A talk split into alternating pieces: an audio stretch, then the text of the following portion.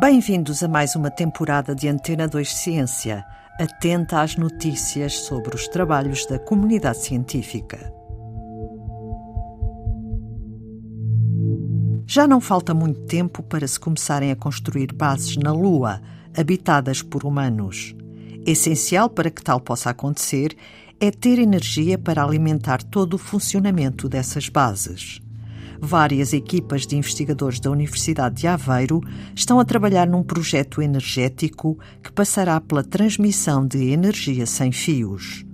Nuno Borges Carvalho, professor no Departamento de Eletrónica, Telecomunicações e Informática e investigador do Instituto de Telecomunicações da Universidade de Aveiro, explica qual é o modelo que está a ser testado em laboratório. Nós pensamos fazer uma coisa, e, e, fizemos essa proposta à Agência Espacial Europeia, que era ter um satélite, ou uma constelação de satélites lunares, portanto, que andam à volta da Lua, em órbitas baixas, e que, como andam à volta da Lua, na zona da Lua em que há luz, esses satélites vão carregar as baterias do satélite, digamos, e na zona em que não há luz, eles vão descarregar para a estação uh, lunar a energia. E vão descarregá-la como? Vão descarregá-la utilizando ondas eletromagnéticas, portanto, utilizando sinais de rádio, se quiser, uh, e, e, carregar, uh, digamos, as baterias na zona em que não há luz. E fazem isto constantemente. Portanto, uma órbita lunar ronda uma hora, uma hora e pouco. E, portanto, hora a hora, eu tenho ali uma descarga, nós até lhes chamamos estes satélites uh, as mulas energéticas, porque é quase como um cavalo, não é? ou uma mula, é? que vai, pega em, em, material, que neste caso é energia, leva para o outro lado, descarrega, volta a carregar, volta a descarregar e sucessivamente. E descarrega para umas antenas que vão estar na base lunar, ah, que por sua vez carregam as baterias. Portanto, não descarregam como luz, descarregam como onda eletromagnética. Por isso, aqui em Aveiro, eh, nós dividimos o projeto, ou, digamos de outra forma, nós trouxemos para dentro do projeto três equipas uma equipa do Departamento de Física e de um outro instituto que, que existe aqui em Aveiro, que é o CISECO, na área dos painéis solares. Porquê? Porque nós temos de aumentar ao máximo a eficiência dos painéis solares para conseguir captar mais energia. E, portanto, existe um know-how aqui na Universidade de Aveiro nessa área, uh, fazendo concentradores solares, portanto, fazendo uma quantidade de outras atividades que podem, digamos, maximizar a quantidade de energia que eu recebo. Além disso, eh, quando eu estou fora, digamos, da atmosfera, eu consigo absorver muito mais, digamos, comprimentos de onda. É assim o nome, o nome científico Sim. de outras uh, vertentes de, digamos, de, de, energéticas. Depois temos uma outra equipa do Departamento de Eletrónica, Telecomunicações e Informática que está dedicada à bateria, porque essa energia vai ter de ser guardada na, numa bateria e, portanto, temos uma equipa a olhar para a bateria, digamos, para essa parte de armazenamento de energia no satélite. E depois temos uma outra equipa, que é o meu grupo, que se dedica à criação dos sinais eletromagnéticos, portanto, à, criação dos sinais de radiofrequência, à transmissão desses mesmos sinais utilizando antenas. Nós, eh, isto é muito técnico, mas vamos utilizar uh, lentes uh, dielétricas uh, para, para formatação do, do, do, sinal eletromagnético e depois temos essa equipa, portanto, que somos nós, que é o Departamento de Eletrónica, Telecomunicações e Informática e Instituto de Telecomunicações, a construir também o, o coletor que vai estar na base, na, na base lunar, que consiste em antenas, que por sua vez se ligam através a baterias terrestres. Portanto, este é o projeto que nós temos neste momento, é construir esta prova de conceito. Eh, se a ESA depois achar que isto é de facto uma solução uh, interessante, uh, eu imagino que aí teríamos de, de, arrancar para um projeto bastante maior, não é? Porque o projeto que temos neste momento, uh, digamos, em termos financeiros, é, é, relativamente reduzido.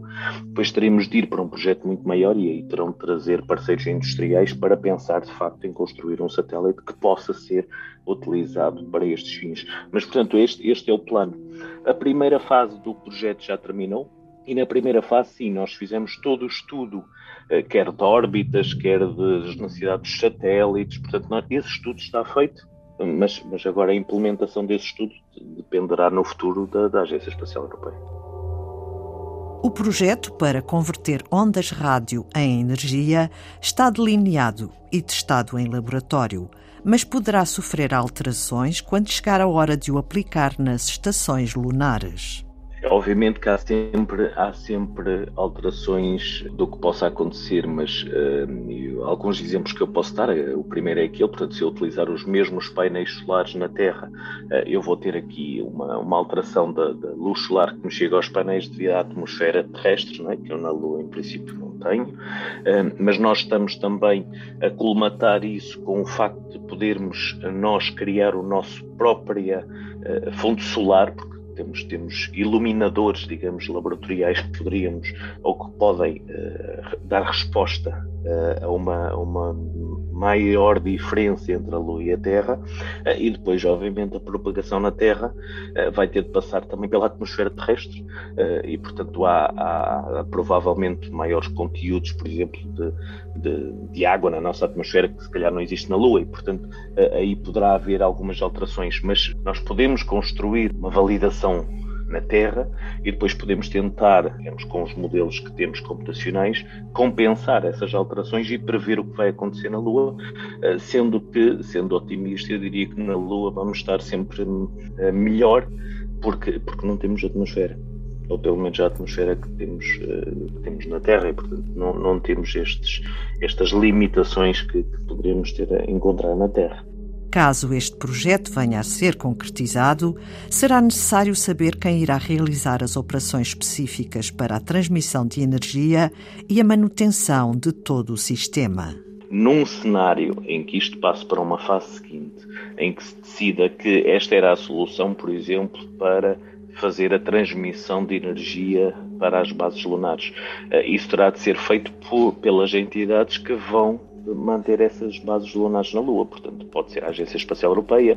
Eu, eu sei que a Agência hum, Espacial Chinesa também está muito interessada nesta, nesta temática. Pode ser a Agência Espacial Japonesa, pode ser a NASA. Portanto, isso depende depois como é que este projeto vai evoluir. É? Já existe um grande interesse em fazer o mesmo por cá, coletar a energia no espaço e transmiti-la para a Terra.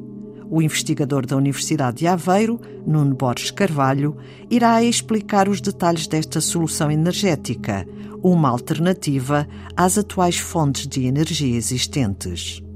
Para ouvir na próxima edição de Antena 2 Ciência. Até lá e passe uma boa semana.